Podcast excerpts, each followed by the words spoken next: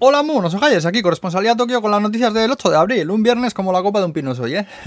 hoy es el día de la rueda en Japón, que mejor os cuento lo de ayer que tiene más chicha, y es que ayer hizo 77 años desde que se hundió el barco de guerra Yamato, el más grande del mundo, era un troncho de 250 metros y 72.000 toneladas, y lo mandaron prácticamente en una misión suicida a Okinawa a defender todo lo que pudiese, y acabó hundido a puro torpedo americano.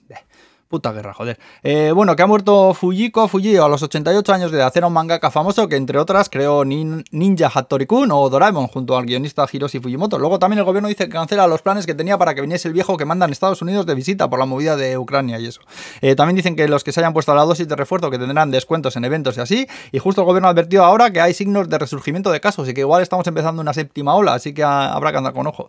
Eh, también ha vuelto a salir la Sagi Super Dry como la cerveza favorita de la Japanese People. han abierto un hotel de Toy Story en Tokio Disneylandia, el señor y la señora Patata, macho, los mejores personajes que existen en Pixar, así te lo digo, que se va el de viaje y la señora Patata le va metiendo cosas por el culo, en plan, que no se te olvide el sombrero, ni la nariz de repuesto, ni las gafas.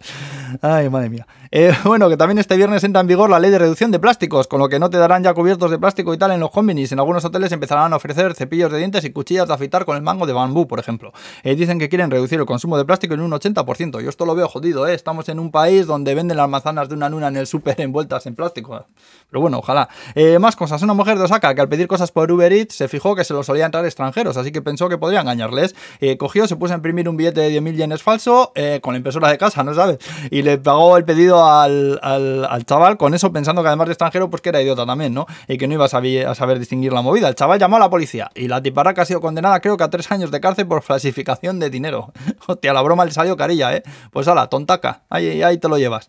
Y luego para acabar contaros que Pizza La han sacado unas pizzas para perros. Quiero decir que son pizzas, pero más chiquiticas, y dicen que están hechas con ingredientes que son fáciles de digerir por los perretes. Eh, son de pollo teriyaki, las envían a domicilio, pero son congeladas, ¿eh? dicen que no se deben calentar en el microondas por más de un minuto para no achichararle la lengua al can. Llamadme loco, pero no sería mucho más fácil pedirse una pizza gorda normal y darle las sobras al perrete chico, digo yo, ¿eh? No sé, yo qué sé. Eh, bueno, y aquí nos lo dejamos ya. Eh, bueno, nada, buen fin de semana, señores. Agur.